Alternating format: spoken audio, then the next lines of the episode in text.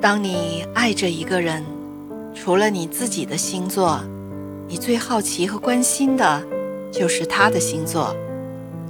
我天蝎，你双鱼；我白羊，你水瓶。天造地设，可是后来的一天，他的星座和生日再也跟你无关了。回忆就像一只小小的手挽的行李箱，陪我们一路行走。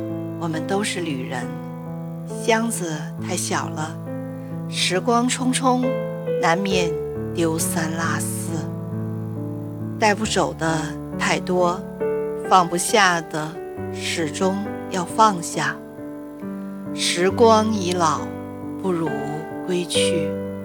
你忘不掉的那个人，已经跟另一个人一起过着另一种生活了。